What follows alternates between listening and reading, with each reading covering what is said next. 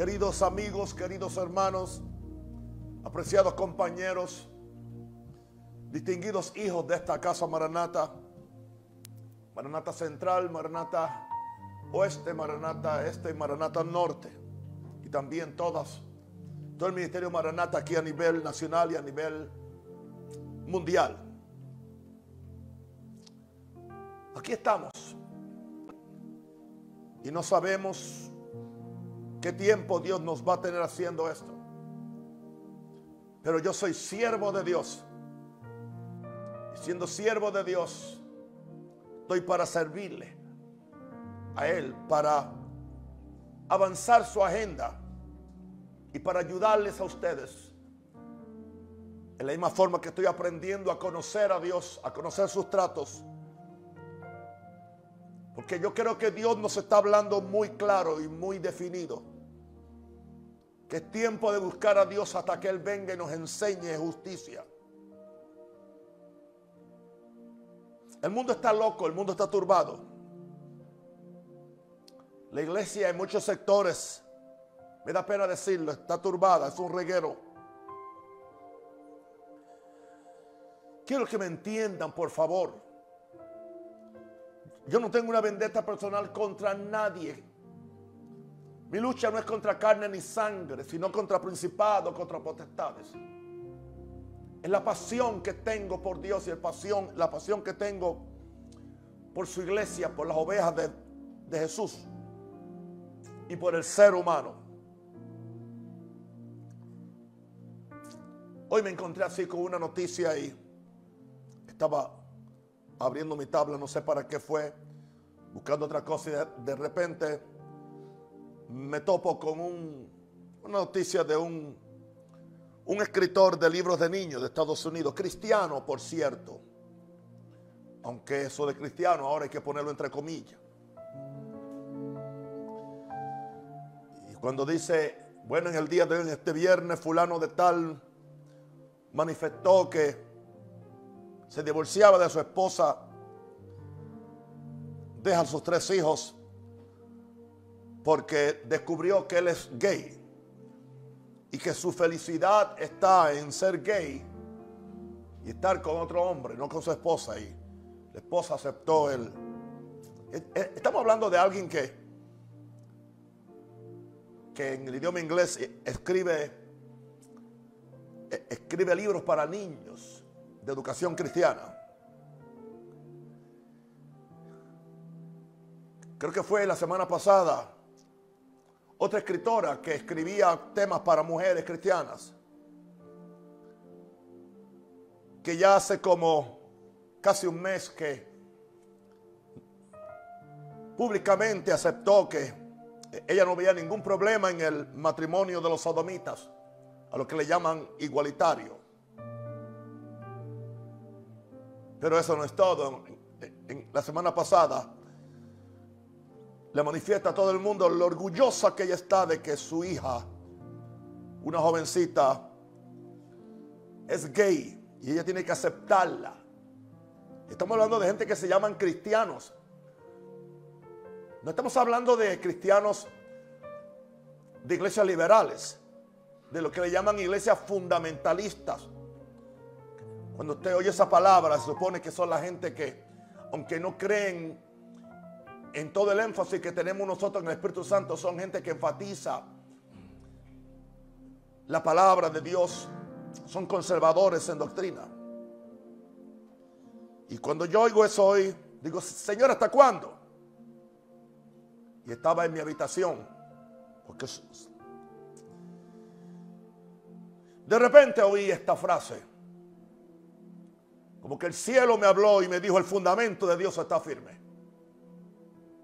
Aleluya. Y gracias Señor. Fundamento de Dios está firme. Y ahí es que nos vamos nosotros a afianzar. Cielo y la tierra pasará, pero mi palabra no pasará. Sécase la hierba, se manchitas de la flor, mas la palabra del Dios nuestro permanecen para siempre. Hemos recibido un reino incomovible con verdades incomovibles, con verdades absolutas. Pero la iglesia es mejor que entienda esto. Si más nadie lo va a hacer, si otros quieren seguir hablando de prosperidad y de, otras cosas durante esta pandemia, yo lo siento. Yo creo que Dios nos está llamando hacia Él, nos está provocando hacia Él. Yo creo que Jesús tiene el mismo celo por su casa que tenía cuando entró al templo y sacó a los cambistas. Y ese celo Él se lo manifiesta a sus siervos que no tienen una agenda personal, sino que tienen solo un interés que el reino de Dios prevalezca sobre las tinieblas. Y ese va a ser mi mensaje hoy. El fundamento de Dios está firme. Le advierto, querido, va a ser caliente, va a ser absoluto, va a ser firme, va a ser largo, va a tener muchas escrituras bíblicas.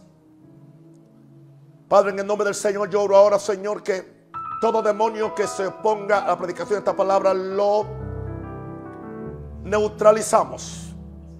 Y pido que los corazones de mis hermanos, de mis hijos, y aún de mis compañeros se abra y no juzguen al libro por la portada hasta que lo puedan leer adentro. Padre, yo declaro en esta noche, Señor, que tú me estás usando para traer la iglesia de regreso a la santidad. No al legalismo, a la santidad de corazón, a la santidad de vida. A creer la palabra de Dios y a defender la sana doctrina, lo que es verdadera sana doctrina, lo que Dios ha dicho. Empiezo leyendo 2 Timoteo 2.19. Pero el fundamento de Dios está firme. Y tiene un sello. Aleluya, ese fundamento. Conoce el Señor a los que son suyos. Y apártese de iniquidad todo aquel que invoca el nombre de Cristo. Este es el apóstol Pablo, el hombre de la gracia, de la revelación, de la fe, de la justificación conoce el Señor, dice que hay un sello, que ese fundamento tiene un sello, que el Señor conoce a los que son de Él y que se aparte de iniquidad todo aquel que invoca el nombre de Cristo, todo aquel. Acabo de buscar en la concordancia Strong, en mi tabla, lo que es ese sello significa en griego, es un anillo. Es un anillo o también puede ser algo que cerca o que protege a algo de malversación. Esa palabra sello o anillo, por implicación, es el sello impreso como marca de que algo es privado o marca de genuinidad. Por eso dice que fuimos sellados con el Espíritu Santo. Sellados diciendo que pertenecemos a Dios que pertenecemos a Cristo. Ahora yo soy de Cristo. Mío también es Él.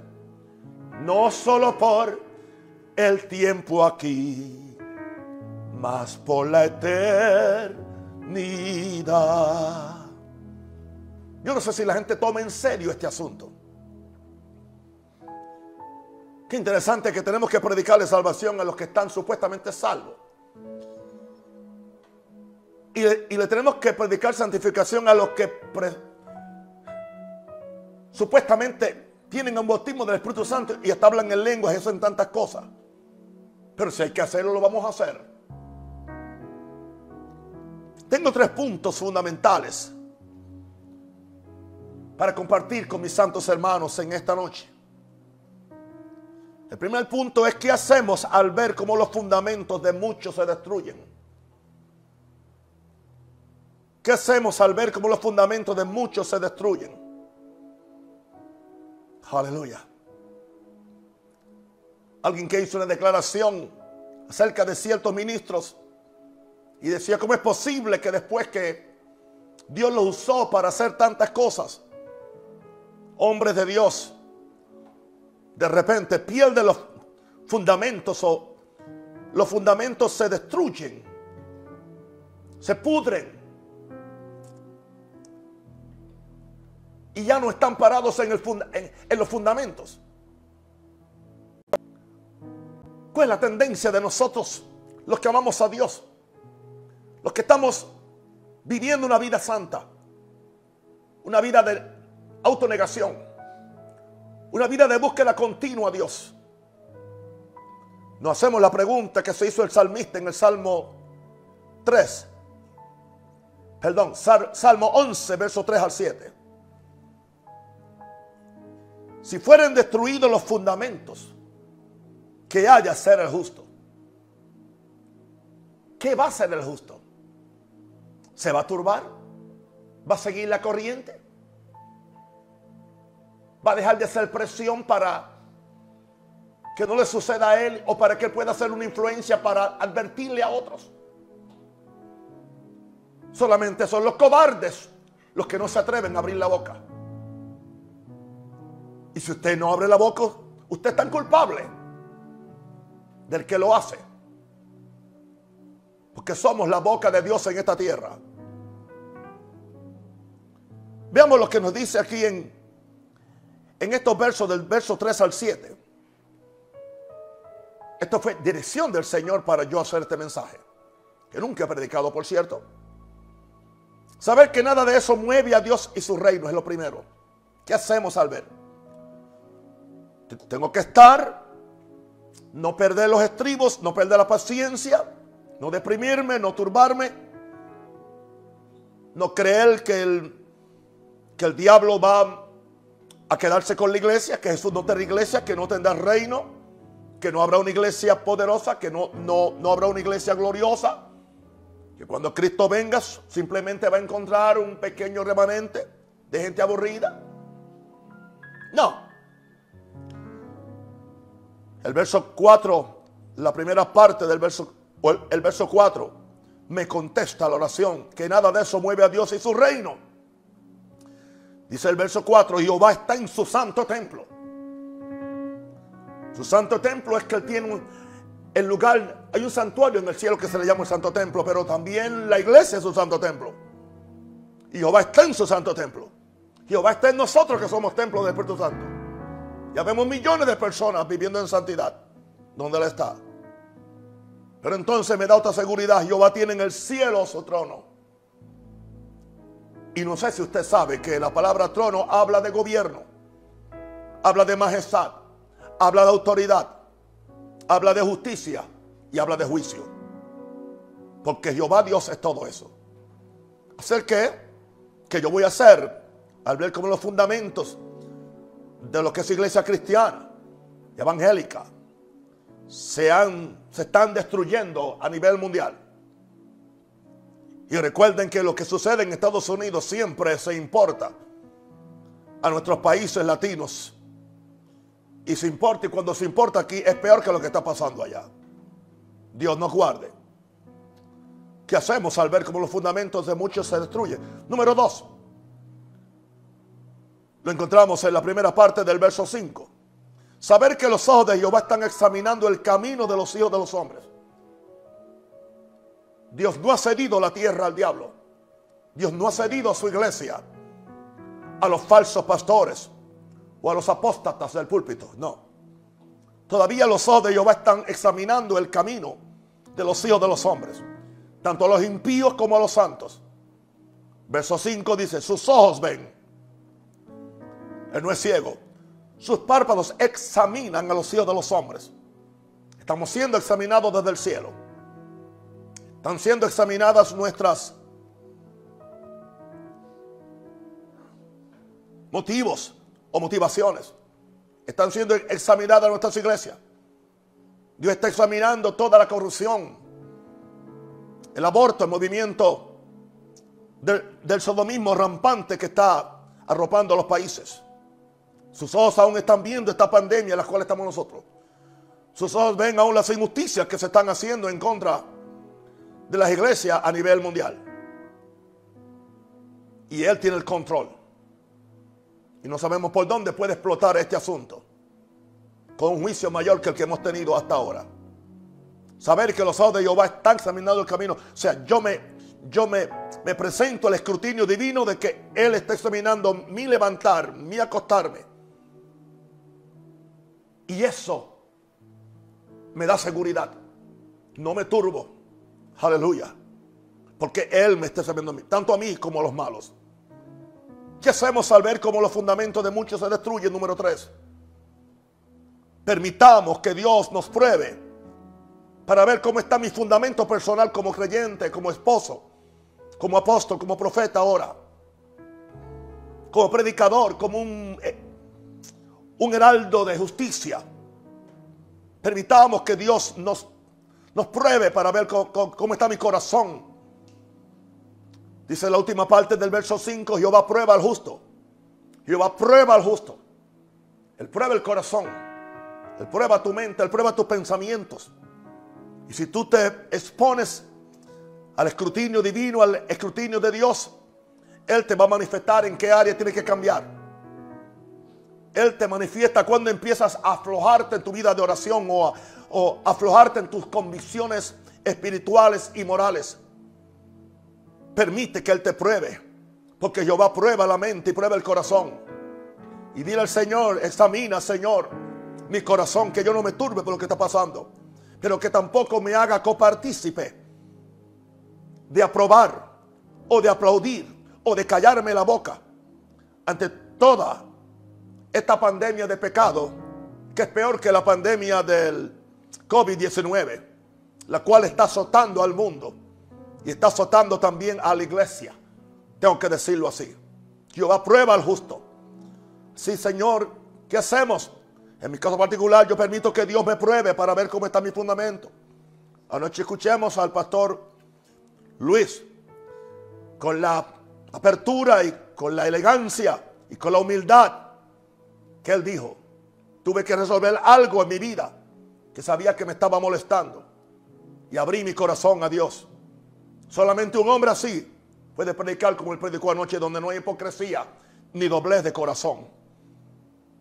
Y Dios tendrá mucha más gente así, muchos más líderes así, que Dios va a levantar en todo el mundo para esta última hora, hermano. Estamos, estamos en el tiempo de cierre. Me estoy poniendo fechas. Aleluya. Que hacemos al ver cómo los fundamentos de muchos se destruyen. Número 5. Hay un juicio seguro y ahora, ahora y al final sobre los malos. Wow, que se sigan casando hombres y hombres, mujeres y mujeres. Que sigan los santeros haciendo lo que están haciendo. Que, que sigan los abusos a los niños. Que sigan los abortos provocados. Que siga, aleluya, la destrucción de los hogares por medio de divorcio y por medio del, del adulterio y la fornicación. Que sigan los ladrones robándose el dinero de los pueblos y el dinero de las iglesias. Que sigan. Dios lo está viendo. Pero quiero decirle algo, hay un juicio seguro ahora y al final sobre los malos. Escúchame, querido predicador. Y hay predicadores que esto le molesta porque se lo han dicho algunos de mis hijos. ¿Y por qué siempre tiene que hablar de los pastores?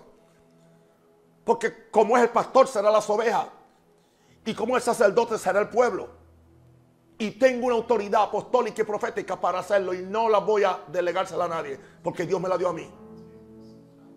Y si yo no la hago, ay de mí.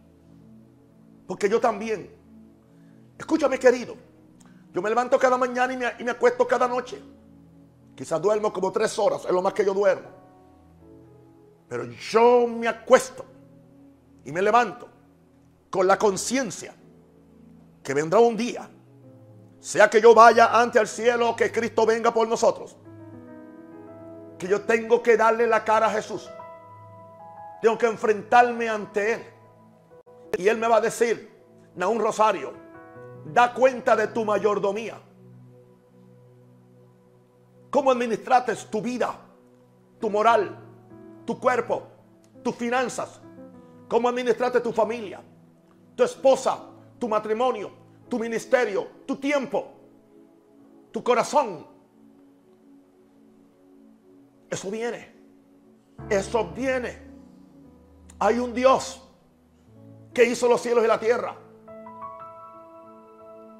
Es nuestro creador, pero también a recibirlo es nuestro Padre, pero algún día puede ser nuestro juez. Esto es muy serio. ¿Dónde están los predicadores que predicaban eso?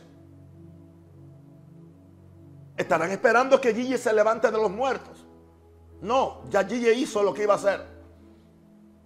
Pero este espíritu de verdadera santidad hay que predicarlo. Porque si no tenemos toda una, una, nueva generación de millennials que ni saben que sin santidad nadie verá al Señor. Que el único texto que saben y en la mitad Jesús nos condena. Hay un juicio seguro ahora y al final sobre los malos. Todavía estoy aquí en el Salmo 11. Vemos el verso 5 y el verso 6. Pero al malo y al que ama la violencia, escúchame capo, escúchame pandilleros de las pandillas de Panamá o de cualquier país. Escúcheme los capos de los gobiernos que son peores que los otros. Pero al malo, al, corrupto, al que ama la violencia. Hay una violencia que es la violencia social, la violencia política y aún la, la violencia tiránica religiosa que también entra ahí. Pero al malo y al que ama la violencia, el alma de Dios los aborrece. Dios es amor. Aquí no. Su alma los aborrece. Sobre los malos hará llover calamidades. Y la palabra calamidad puede traducirse como plagas, pandemias, virus, pestes,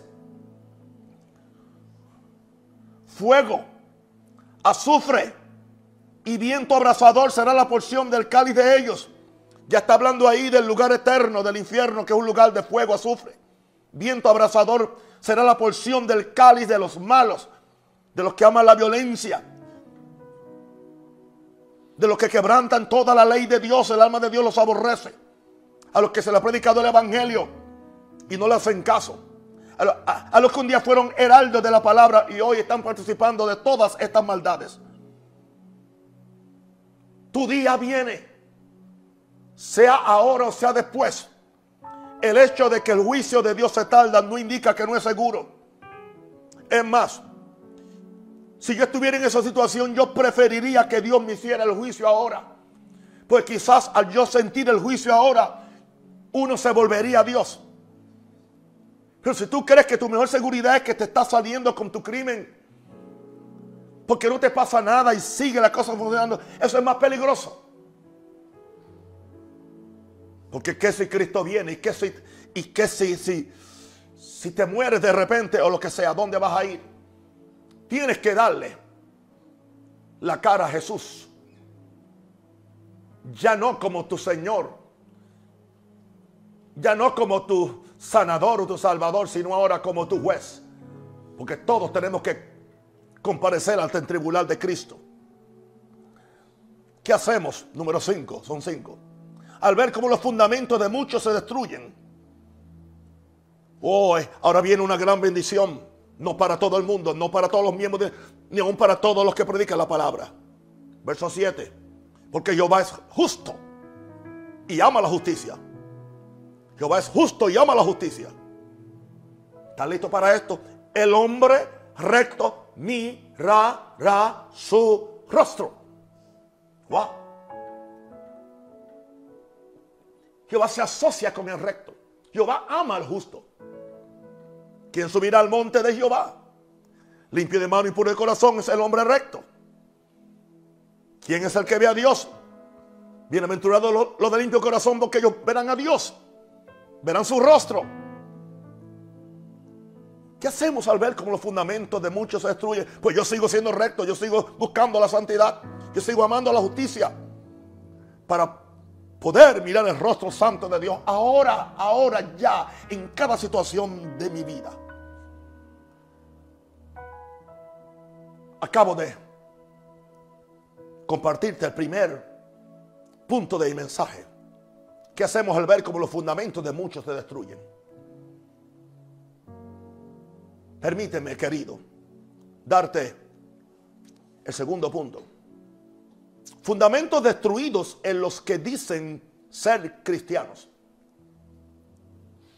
Y aquí tengo siete fundamentos. No niego que pueden haber muchos más. Pero para mí estos son los más importantes para este mensaje. Prepárate.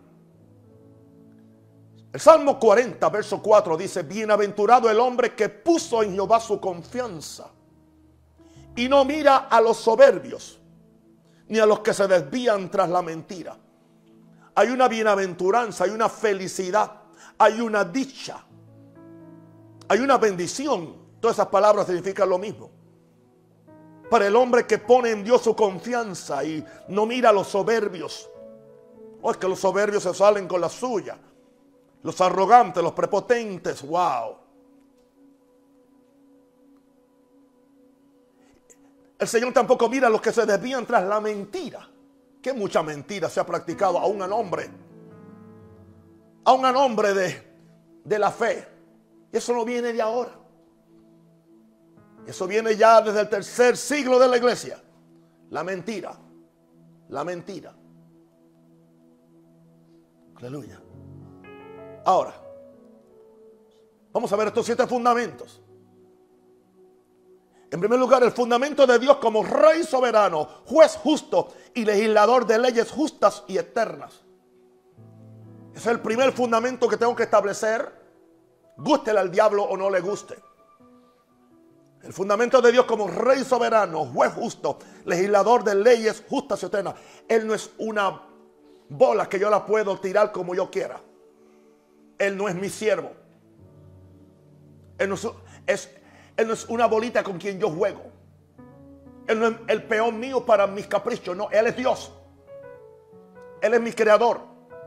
Él es mi rey soberano. Él es el juez justo. Él es el legislador de leyes justas y eternas. ¿Quién le puede decir que lo que él legisla está incorrecto? Oh, Dios lo hizo. Dios los hizo hombre y mujer. No, pero es que hay géneros que pueden estar turbados. Mentira. Le está llamando mentiroso a Dios. Aleluya. El fundamento de Dios como rey soberano, como juez justo, legislador de leyes justas y eternas. Si entendemos ese fundamento, no hay lugar para el aborto, no hay lugar para, para la aceptación del estilo de vida de los sodomitas. No hay lugar. Porque hay un solo fundamento de Dios como rey soberano, juez justo, legislador de leyes justas, tampoco habría lugar para el adulterio o para la corrupción dentro de la misma iglesia o del ministerio. Todos van a ir al mismo lugar. Los manipuladores, los mentirosos, los corruptos. Salmo 97, 1 al 3 dice, Jehová reina. Jehová reina. ¿Y sabe qué dice? Que la tierra se goce. Wow. ¿Sabes lo que es que Dios me dice? Jehová reina. En medio de la pandemia, gózate. En medio de lo que está pasando en tu país y lo que está pasando en todo el mundo, con toda esta, con estos tres principados que están controlando las naciones. Aleluya.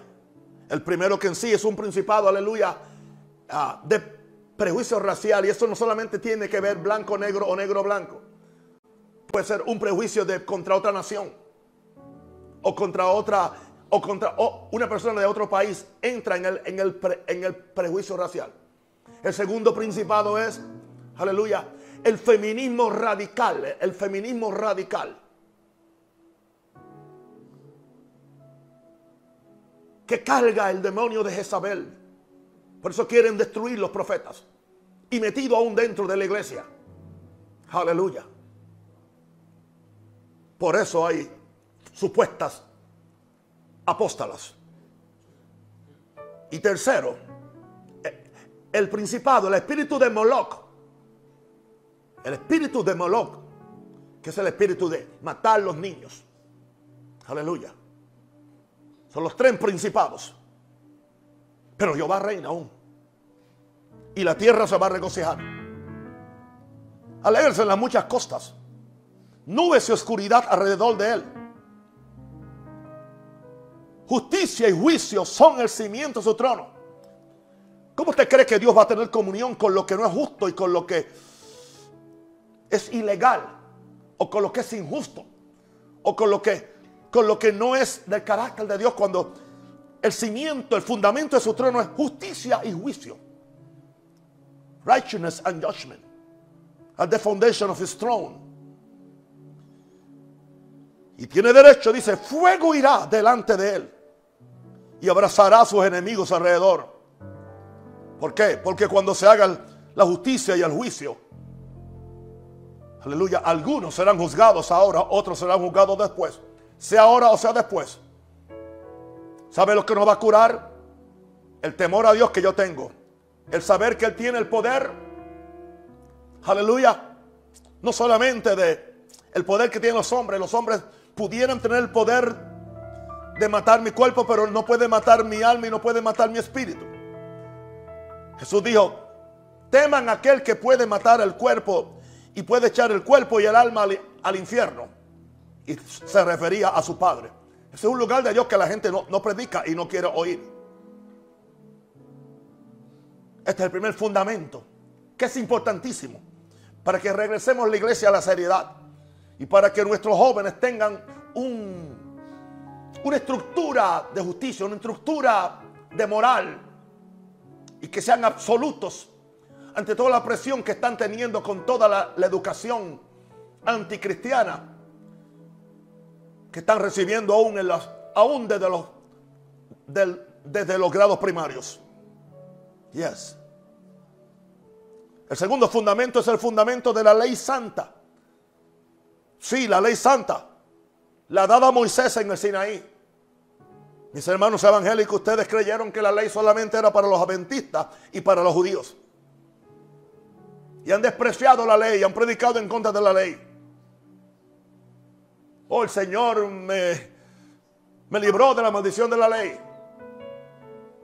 Es mala exégesis, es mala interpretación. Lo que dice es que yo recibiera a Cristo y permitir que toda maldición que, que viene como consecuencia de quebrantar la ley, si yo estoy en Cristo y obedezco a Cristo, entonces la maldición de la ley no me cae. Pero no es que la ley maldice a nadie. Se maldicen los que no cumplen la ley. Romanos 7:12. A ver, ¿cómo es la ley? De, de, manera que la ley a la verdad es santa. Y el mandamiento santo, justo y bueno. Lo dijo Pablo, el exponente de la gracia. Dijo que la ley a la verdad es santa. El mandamiento santo. El mandamiento es justo y es bueno. Aleluya. Los diez mandamientos son vigentes. Están vigentes. No, pero es que nadie se salva por obra. Pero los que se salvan van a hacer obras dignas de arrepentimiento si no, no son salvos. ¿Y cómo es que yo mido la efectividad de mi obediencia? Cuando miro los diez mandamientos, los diez mandamientos me pueden condenar o me pueden exonerar. Aleluya. De manera que la ley es a la verdad. Vamos a ver qué dijo Jesús acerca de la ley. Yo no traigo teología católica, no traigo teología reformada, ortodoxa, no traigo teología evangélica ni pentecostal, ni de la nueva ola carismática. No, yo traigo la palabra de Dios que vive y permanece para siempre. Mateo 5, 17 al 20. Este está hablando Jesús. No penséis que he venido para abrogar la ley o los profetas. ¿Oyó eso? Habló Jesús. No he venido para abrogar, sino para cumplir. Porque de cierto digo que hasta que pasen el cielo y la tierra, ni una jota ni una tilde pasará de la ley hasta que todo se haya cumplido. Y ahora hay una sentencia. De manera que cualquiera que quebrante uno de estos mandamientos muy pequeños, y así enseña a los hombres, muy pequeño será llamado en el reino de los cielos, si es que llega. Mas cualquiera que los haga y los enseñe, este será llamado grande en el reino de los cielos. Wow. Porque os digo que si vuestra justicia no fuera mayor que la de los escribas y fariseos, no entraréis en el reino de los cielos. Y todavía no se había revelado la gracia que Pablo predica. Pero ya Pablo nos dijo que cuando vino la revelación de la gracia no fue para anular o para sacar la ley del medio. Dice que la ley es el ayo que nos lleva a Dios. Que la ley es el espejo donde yo me miro para ver si estoy en obediencia a mi Dios. Porque la ley es santa y fue Dios quien la escribió, no fue el diablo.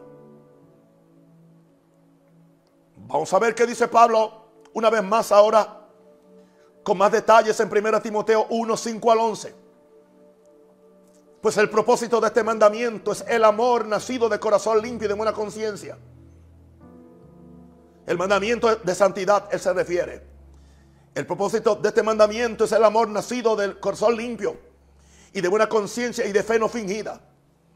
En las cuales cosas desviándose algunos se apartaron a vana palabrería. Los palabreros del púlpito, los palabreros de Twitter, los palabreros de Facebook, los palabreros abundan de YouTube. Los palabreros abundan en todo lugar. Porque se apartaron a vana palabrería. Y dice entonces, porque ahora todo el mundo es un intérprete del santo canon.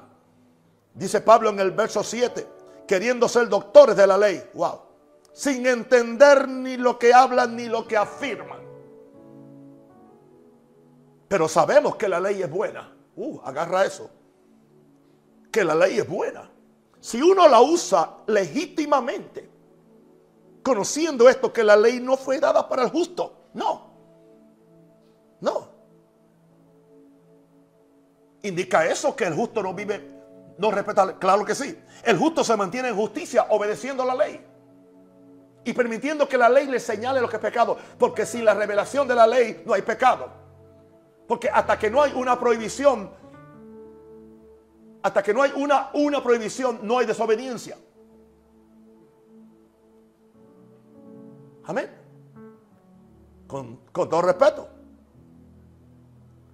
A nadie lo podía parar la policía en el mes de febrero porque no estaba usando una máscara, un, un tapaboca, porque no estaba la ley. Así que mientras, mientras no hay ley, no hay condenación.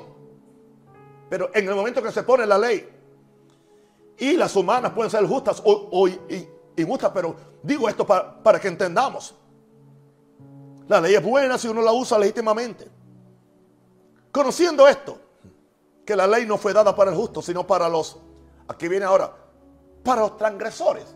Para que ellos se miren en la ley y sepan que la ley lo va a condenar, lo va a maldecir, de forma que ellos salgan de la transgresión. Para los desobedientes. La ley es para los impíos y pecadores. La ley es para los irreverentes y profanos. La ley es para los parricidas y matricidas, los que matan padre y los que matan madre. La ley es para los asesinos, para los homicidas. Verso 10. La ley es para los fornicarios. Hoy había alguien diciendo que, que Jesús nunca habló y que Pablo, o sea que, que la Biblia nunca dice que el homosexualismo es malo. El homosexualismo es simplemente fornicación. Fornicación es todo acto, todo acto sexual fuera del único acto sexual que es permitido es entre un hombre y una mujer bajo el matrimonio. La ley es para los fornicarios. Y ahora, la ley es para los sodomitas. Para los sodomitas. Ok, que hoy le llaman gay. La palabra gay en inglés originalmente era los alegres, los felices.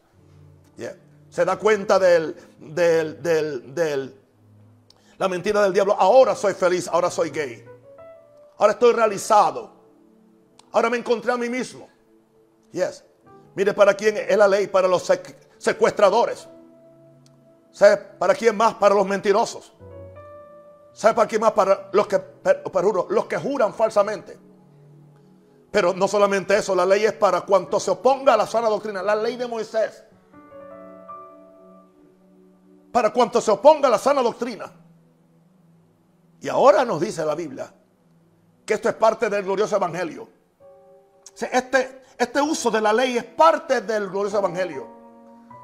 Hoy tenemos un evangelio sin ley. Según el glorioso evangelio del Dios bendito. Que a mí me ha sido encomendado. Y lo está diciendo el mayor exponente de la gracia y de la justificación por la fe. Pastores, regresen, no le tengan miedo a la ley. No le tengan miedo a los mandamientos. No le tengan miedo a decirle a la gente que tienen que cumplir los mandamientos. Aleluya.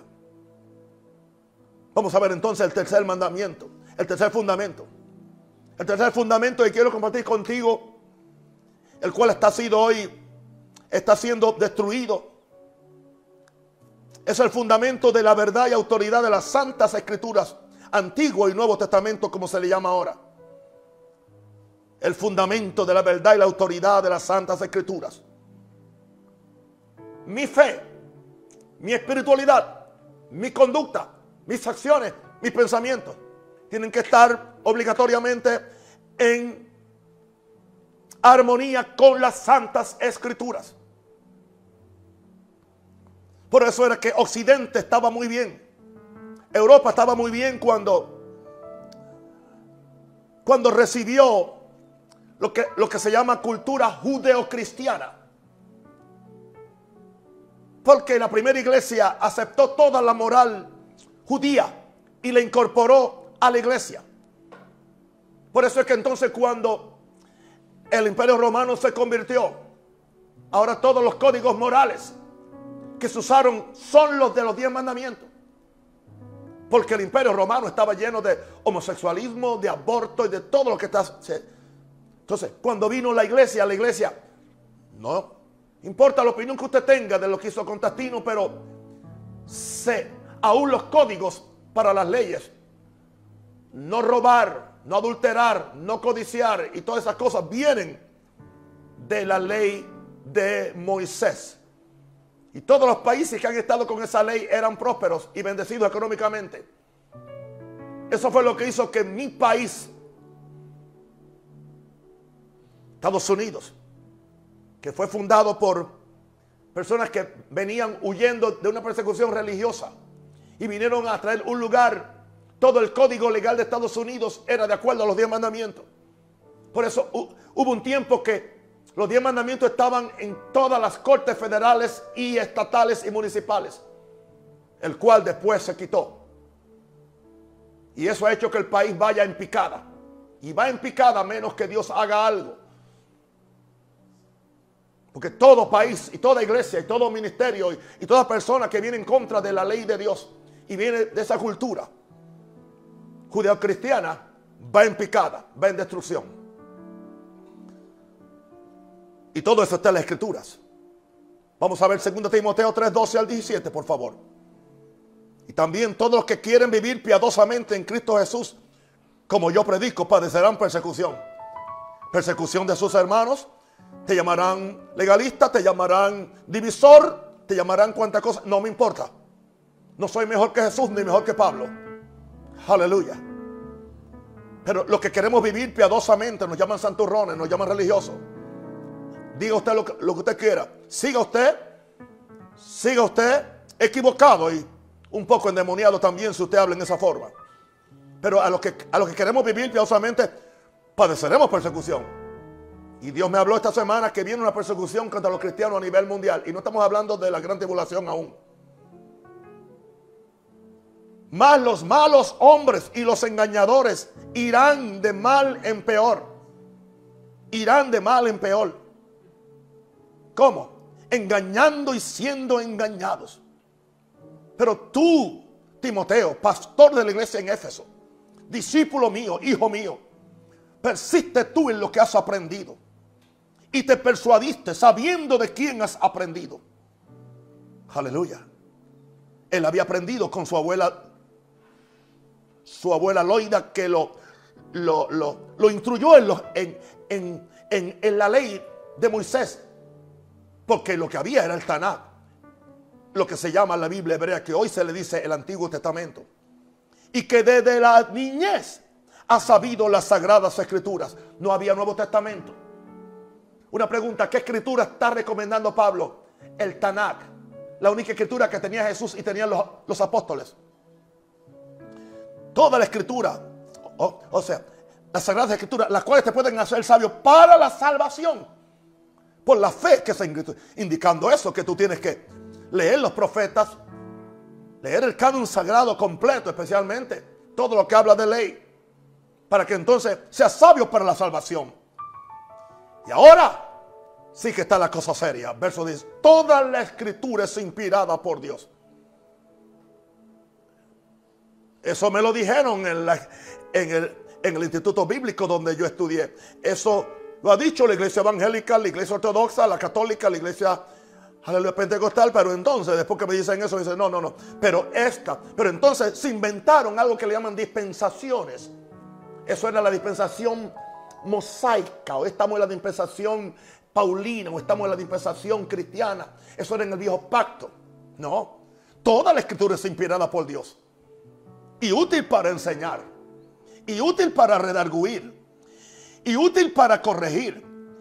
Y útil para instruir en justicia. ¿Para qué? ¿Para qué? A fin de que, de que el hombre, el niño o la mujer de, de Dios sea perfecto enteramente preparado para toda buena obra y estaba hablando solamente del antiguo del antiguo canon de la escritura hebrea no, no, no había Mateo, Marcos, etc.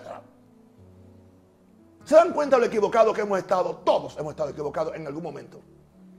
Bienaventurados los, que podemos, aleluya, recapacitar, aleluya, y, hacer las correcciones en el camino para que no, no, sigamos siendo engañados y engañando a otros con nuestra supuesta sinceridad. Porque podemos estar sinceramente equivocados y aún así estamos equivocados. Es el tercer fundamento. Las Santas Escrituras, Antiguo y Nuevo Pacto. Número cuatro. El cuarto fundamento es el fundamento de Jesús como el exclusivo y singular medio para ser salvo. No hay otro medio para ser salvo. Hermana María, madre de Jesús, no madre de Dios. Lo siento mucho. Dios no tiene madre. María no es madre de Jesús, Dios. María es madre de Jesús humano. Aleluya. Porque Jesús es eterno. Hay un solo medio. Se llama Jesús. El fundamento de Jesús como el exclusivo y singular medio para ser salvo. Eso no se negocia. Primero Timoteo 2.5. Porque hay un solo Dios, que es el Padre que está en los cielos y hay un solo mediador entre Dios y los hombres. Y se dice Jesucristo hombre. Él sigue hoy siendo un mediador entre Dios y nosotros como hombre, no como Dios. Por eso es que nos entiende. Y por eso es que se compadece de nuestras debilidades. No hay un camino. Aleluya. No es Alá. Aleluya. Y con todo respeto a mis amigos judíos, por quienes estoy orando para que conozcan a Jesús no, no es la ley. Ahora sí, no es la ley, simplemente. O sea, siendo un, un, esclavo de la ley escrita, pero entonces no ven cuando Dios viene en persona y se le revela por medio del Mesías que es Jesús. Porque hay un solo Dios y un solo mediador entre Dios y los hombres, Jesucristo hombre. Eso está claro. Número 5. El fundamento del arrepentimiento del arrepentimiento. Es, un fundamento que se ha, ¿entiende? Las, aleluya. Las plagas, aleluya. ¿Cómo es que le llaman esas cosas que, que, que Las termitas, sí, el comején. Ha sacado este, este fundamento, lo ha destruido en las iglesias. Hechos 7, 17, 30 al 31. Pero Dios, habiendo pasado por alto los tiempos de esta ignorancia, ahora manda a todos los hombres en todo lugar que se arrepientan. Otra vez, Pablo. Es más, Jesús dijo, el reino de Dios ha venido arrepentidos y creed en el Evangelio. Que fue lo primero que dijo Pablo, Pedro el día de Pentecostés, arrepentidos. Aleluya para que sean borrados vuestros pecados.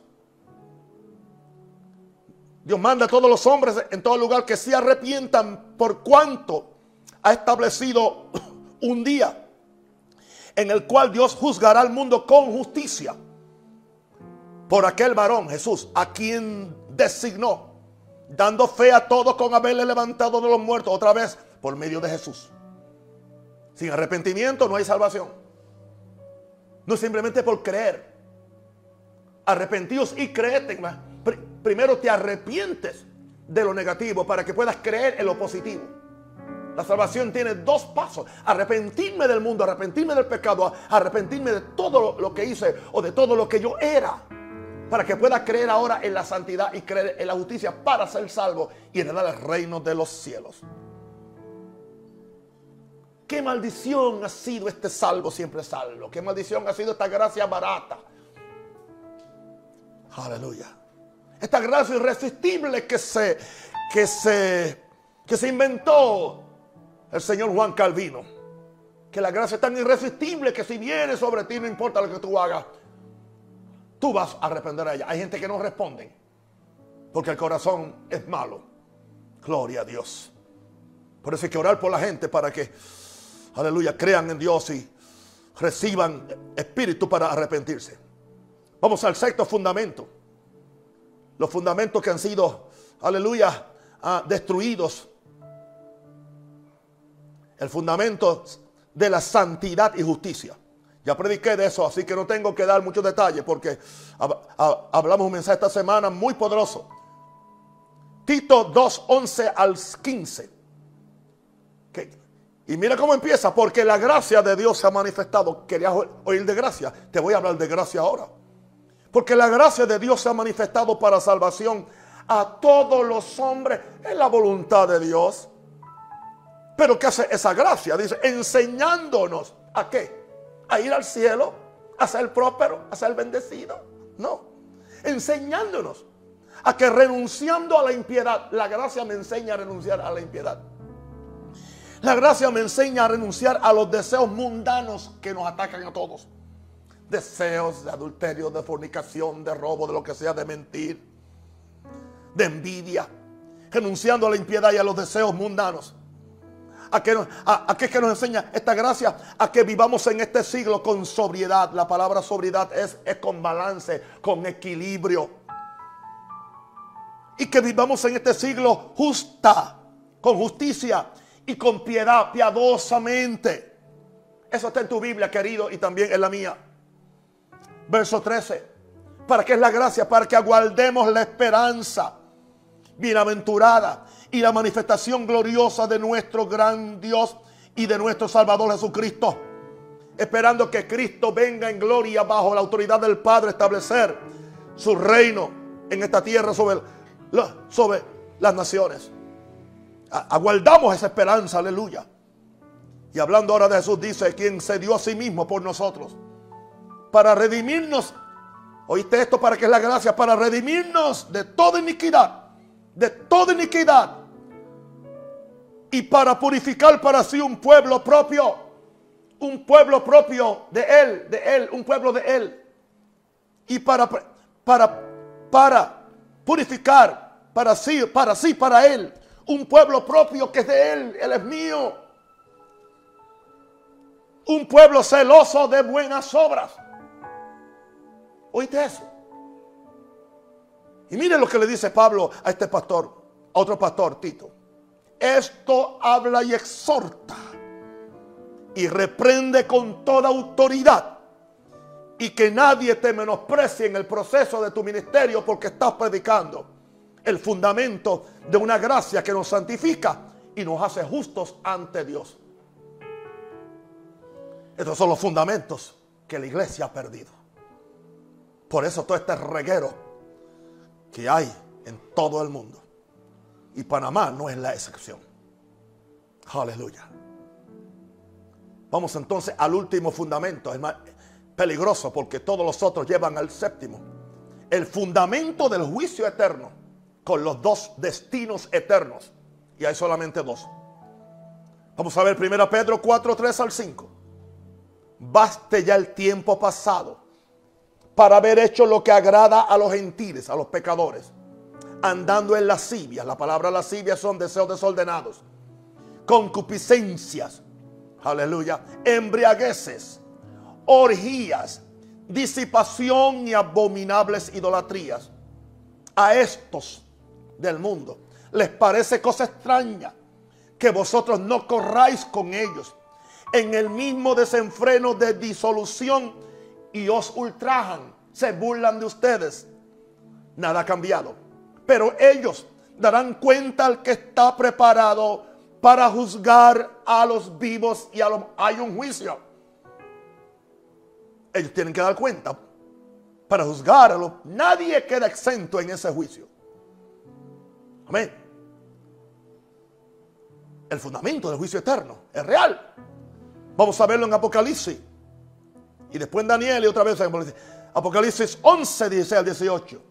Adrede, el Espíritu Santo me llevó a traer este, toda esta carne de la palabra, todo este fundamento.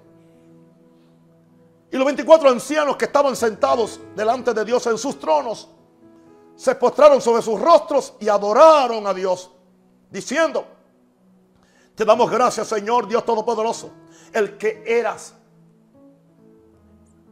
el que eres, el que eras y el que has de venir, porque has tomado tu gran poder y has reinado y se heraron las naciones y tu ira ha venido y el tiempo de juzgar a los muertos y dar el galardón a tus siervos, los profetas, a tus siervos santos, a tus siervos que temen tu nombre, a los pequeños y grandes. Ahí se refiere a los importantes y a los que creen que no son tan importantes. Ahí no está hablando de, de niños y adultos. Aleluya. Ok. Ha venido el tiempo de juzgar a los muertos y de dar el galardón a tus siervos, los profetas, a los santos, a los que temen tu nombre, a pequeños y a los grandes, y de destruir a los que destruyen la tierra. Eso habla de juicio. Daniel 7 al 10, hablando de Dios en su trono. Un, río de fuego procedía y salía de delante de él. Millares de millares le servían y millones de millones asistían delante de él, delante de Jehová Dios. ¿Están listos para la seriedad de este asunto? El juez se sentó y los libros fueron abiertos. Veía la semana pasada un juicio aleluya, donde un hombre le había pagado a alguien para que le matara a la esposa. Lo traen a juicio y estaban esperando el dictamen del jurado. Si iba a la cárcel perpetuamente, sin, sin nunca poder salir, o si tan siquiera uno de los jurados. El cuerpo de jurados son 12 personas. Y ya ve de dónde salen, ese número 12 sale de las 12 tribus que eran jueces. Y está el juez, está el fiscal. Yo miraba a la familia del reo, muy vestido, muy serio. Y cuando traen todos los papeles y veo el juez le pide al, al secretario de la corte o la secretaria que lea, que lea el dictamen del jurado. Hermano, no, se oía. Yo veía a los padres del reo, veía a los amigos que estaban sentados atrás. Eso es ante un juez humano, dependiendo de un jurado humano. Imagínense cuando estemos sentados ante los 24 ancianos que pueden ser parte de ese jurado celestial. ¡Wow! Y que el juez se sentó y, este es Jehová Dios. Y los libros fueron abiertos. Todo lo que tú hiciste y no te arrepentiste. Todo lo que tú hiciste que contradice la ley de Dios. Está apuntado en ese libro. No puedes excusarte. No tienes quien te defienda. Porque el único que podía ser tu abogado, lo ignorates. Se llama Jesús. Lo vilipendiates. O te burlates de él. O te aprovechaste de su nombre para mercadear tu mercancía religiosa. O te aprovechaste de malinterpretar lo que él dijo que no condena a nadie para tu propia perdición. Y el juez se sentó y los libros fueron abiertos. Piensa en eso, querido. Dios quiere que se te quite el sueño en esta noche. Si eres un pecador o si eres un cristiano chuleta que estás en la carne, lloro al Señor que a mí también se me quite el sueño cuando yo estoy en esa situación. Y que Dios no me deje paz mental. Y voy a Apocalipsis 20:12 y vi a los muertos, grandes y pequeños, de pie ante Dios. Y los libros fueron abiertos. Y otro libro fue abierto, el cual es el libro de la vida. El libro de la vida. Y fueron juzgados los muertos por las cosas que estaban en los libros según sus obras. Y todo el que no fue hallado escrito en el libro de la vida fue echado en el lago de fuego ardiente, donde está la bestia, el anticristo, el falso profeta, y donde está Satanás y sus ángeles. Esto es muy solemne, esto es muy real, pero tú no lo escuchas predicando en las iglesias, porque nadie quiere pactar cuando se le predica esto. Nadie quiere sembrar cuando se le predica esto. Pero qué gloria a Dios los que estamos sembrando justicia, los que estamos no pactando, sino entrando en pacto con Dios y no siendo violadores del pacto de Dios, el pacto de santidad, el pacto de los diez mandamientos, el pacto de su gloria y de ser gente responsable ante Dios. Te dije que iba a ser largo el mensaje. Aleluya. Da gracias que estás vivo todavía y, me puedes escuchar. Da gracias a Dios que hay otros que no llegaron a escuchar este mensaje y están ahora mismo ardiendo eternamente en el lago de fuego o en el infierno.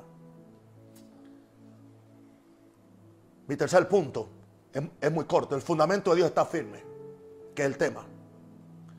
Primero, Dios como creador, Dios y Señor ha puesto fundamentos que nadie puede cambiar, nadie puede mejorar o nadie puede actualizar como se actualiza un televisor como se actualiza, una computadora como se actualiza, un teléfono. No hay actualización, no upgrade. Dios es el mismo y sus años no acabarán. Su ley no cambia. Su ley de género no cambia. Su ley sobre, sobre las relaciones sexuales no cambia. Su ley sobre el robo no cambia. Su ley sobre la idolatría no da. Eh, esto es, esto es eterno. Porque el fundamento de Dios está firme número dos, el fundamento de Dios tiene un sello que nadie puede romper ni alterar. Creo que la redención y el derramamiento de la sangre de su Hijo son la legitimidad de ese sello. Por eso es que somos de Él. ¿Qué decía el verso? El verso tema de esta noche. Conoce al Señor a los que son suyos, están sellados para el cielo, para su gloria. Pero apártese de iniquidad todo aquel que invoca su nombre. Regreso a mi último punto. El fundamento tiene un sello que nadie puede romper ni alterar. Creo que la redención y el derramamiento de la sangre de su Hijo son la legitimidad de ese sello. Número tres, los que son suyos y caminan en los fundamentos firmes de su palabra eternos son conocidos por Dios como sus ojos. Perdón, como sus hijos, perdón. Dice que Señor conoce a los que son suyos. Lavados por la sangre del cordero, arrepentidos de todo pecado, con debilidades y todo, pero agarrados de la gracia de Dios, agarrados de la sangre, agarrados de los pactos, aleluya, agarrados aún a los cuernos del altar. Ayúdame, Señor, guárdame. Arrepintiéndose, aleluya, muriendo mil muertes. Oh, yes. Nunca se acuestan, aleluya. Nunca hacen una oración sin arrepentir, Señor. Si hay algo de cual no me acuerdo, Señor, me arrepiento de mi pecado. Límpiame. Lávame en tu sangre, Salvador. Límpiame de toda mi maldad. Oh, traigo a ti mi vida para ser Señor tuya por la eternidad. Oh, lávame tu sangre, Salvador. Límpiame de toda mi maldad. Oh, traigo a ti mi vida para ser Señor tuya por la eternidad. El fundamento de esta firme número 4 no será suficiente una confesión de Jesús como Salvador o una confesión de Dios como Padre para ser salvo y heredar la vida eterna. Es más que una confesión. Número 5. ¿Cuál es la consigna? La consigna es seria, es fundamental y es eterna. Porque está basada en el carácter de la justicia de Dios. Creador, Señor y juez del universo. Padre de Jesucristo y nuestro. La consigna de este fundamento es seria, es fundamental y es, eterna, basada en el carácter. Ninguna moda, ningún... Nada, nada, o sea, ningún filósofo, ningún teólogo, ninguna interpretación alterna puede cambiar lo que Dios ha dicho. La Biblia es bastante clara. Y lo que Dios dijo, eso estaba diciendo a, el tema hoy salió de, de 2 Timoteo, el capítulo 2. Pero ahora entonces, cuando él llega al capítulo 3, Así yo quiero terminar ahora porque hay, hay una consigna, apártese de iniquidad todo aquel. Eso indica que aún los que invocamos el nombre del Señor seremos tentados, seremos violados, seremos empujados por las Satanás, por lo que sea, por la gente, por nuestros propios malos deseos. Pero nosotros decidimos apartarnos de iniquidad. No permitamos la iniquidad en el corazón. Esta mañana el Señor me dio siete ídolos que se acumulan en nuestros corazones, de los cuales quizás predicaré la semana que viene. Y tenemos que arrancarlos de raíz. Ahora, según Timoteo 3, 1 al 5, también debes saber, Timoteo, que los postreros días, hoy sí son los postreros días, vendrán tiempos peligrosos, porque habrá hombres amadores de ellos mismos son narcisistas espirituales. Aman como predican, aman como ellos enseñan, aman, pero es ellos, es todo un show. Y le puede pasar al mejor de nosotros. Cuidemos nuestro corazón, que no tengamos un ministerio de un narcisismo espiritual, que nos enamoramos de nosotros mismos. Dios, Señor, yo renuncio a eso. Que nunca yo tengo problemas cuando nunca he oído a un predicador hablar de su humanidad o hacer una confesión de una falla que le ha hecho. Tú no tienes que dar los detalles. Y hay predicadores que yo nunca los he escuchado porque no se exponen. Hay un orgullo. Hay un orgullo endemoniado que está escondido ahí con toda tu psicología y con toda tu teología y con toda tu justicia y con toda la gracia. Hay un orgullo. ¿Por qué? Nunca te he escuchado. Vamos a dejar eso ahí. Porque habrá hombres amadores de sí mismos. Y ahora viene avaros, vanagloriosos, soberbios, blasfemos, desobedientes a los padres, ingratos, impíos, sin afecto natural. Habla de que su afecto no es, no es hacia la gente del mismo sexo. Son los que entran en pecados que le llama Pablo contra naturaleza. Su afecto no es natural. Implacables, calumniadores, intemperantes, crueles, aborrecedores de lo bueno, traidores, traidores, impetuosos, infatuados. Oh, yo no hago nada de eso. Bueno, te tengo uno último para sellar esto. Amadores de los deleites más que de Dios. Conoces cada serie de Netflix, pero no conoces ni uno de los diez mandamientos. Amadores de los deleites más que de Dios. Y como yo sé que Él está hablando a cristianos carnales, como termina el verso 5, que tendrán apariencia de piedad, apariencia de espiritualidad, apariencia, la palabra piedad es servicio a Dios apariencia de servicio a Dios. Pero negarán la eficacia o el poder de esa piedad para cambiarlos a ellos. Se la predican a todo el mundo, se la cantan a todo el mundo, la predican, están en sus, en sus, en sus credos, en sus denominaciones, en, sus concilios. Pero es solamente palabrería, verborrea predicada que tendrán apariencia de piedad, pero negarán la eficacia o el poder de esa piedad para cambiarlos. Y dice el apóstol, a estos evita, no te juntes con ellos. Así que yo no puedo predicar en sus púlpitos. Yo no puedo estar con ellos en los mismos conciertos de oraciones hasta que ellos no se arrepientan. Porque yo no voy a ser participante de sus pecados. He dicho.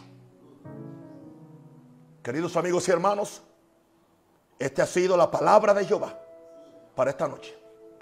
Fundamento de Dios está firme. Pero el fundamento de Dios está firme teniendo este sello. Conoce al Señor a los que son suyos. Y apártase de iniquidad todo aquel que invoque el nombre de Cristo. En la palabra de Dios, digna de ser recibida por todos.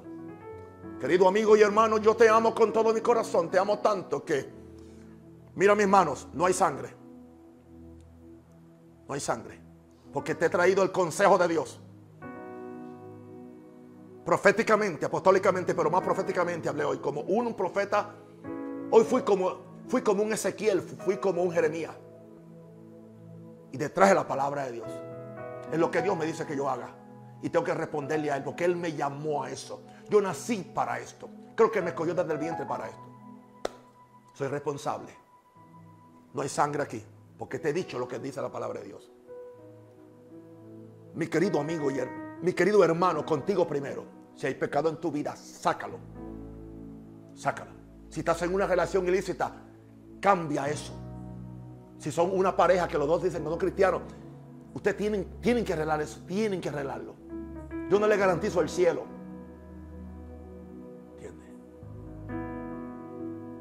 Si le están robando a alguien, si están siendo corruptos, mentirosos, envidiosos, si tienen mal corazón, tienen que arrepentirse. Sin santidad nadie verá al Señor. Tanto laicos como ministros. La verdad es para todos. Y si no eres cristiano, por un pecador, mira lo que dice la Biblia. Dice, si el justo con dificultad se salva, ¿a dónde aparecerá el infiel y el pecador? El infiel es el cristiano carnal, que no, fue fiel a los pactos. Y el pecador es el que no se ha arrepentido. Tú decides. Hay muchos pecadores que hoy me están escuchando y muchos que me van a escuchar. Yo no vengo a insultarte, yo vengo a amarte porque es el amor de Dios. Porque de tal manera amó Dios al mundo. Jesús llevó todo el pecado encima de él. Jesús llevó toda la, toda, toda la, maldición de la ley sobre él para hacerte libre a ti. Tú decides recibir ese perdón y caminar en esa verdad y caminar en esa nueva vida que es posible. Se puede hacer, se puede vivir en la vida de Jesús y en la vida que yo quiero que tú tengas. Recibe esto en el nombre del Padre, en el nombre del Hijo y en el nombre del Espíritu Santo. Te amo desde mis entrañas, desde mi conciencia, con mi espíritu, alma y cuerpo. Y deseo para ti lo mejor. Lávame en tu sangre, Salvador. Límpiame de toda mi maldad. Traigo a ti mi vida para ser Señor tuya por la eternidad. Oh, lávame en tu sangre Salvador. Límpiame de toda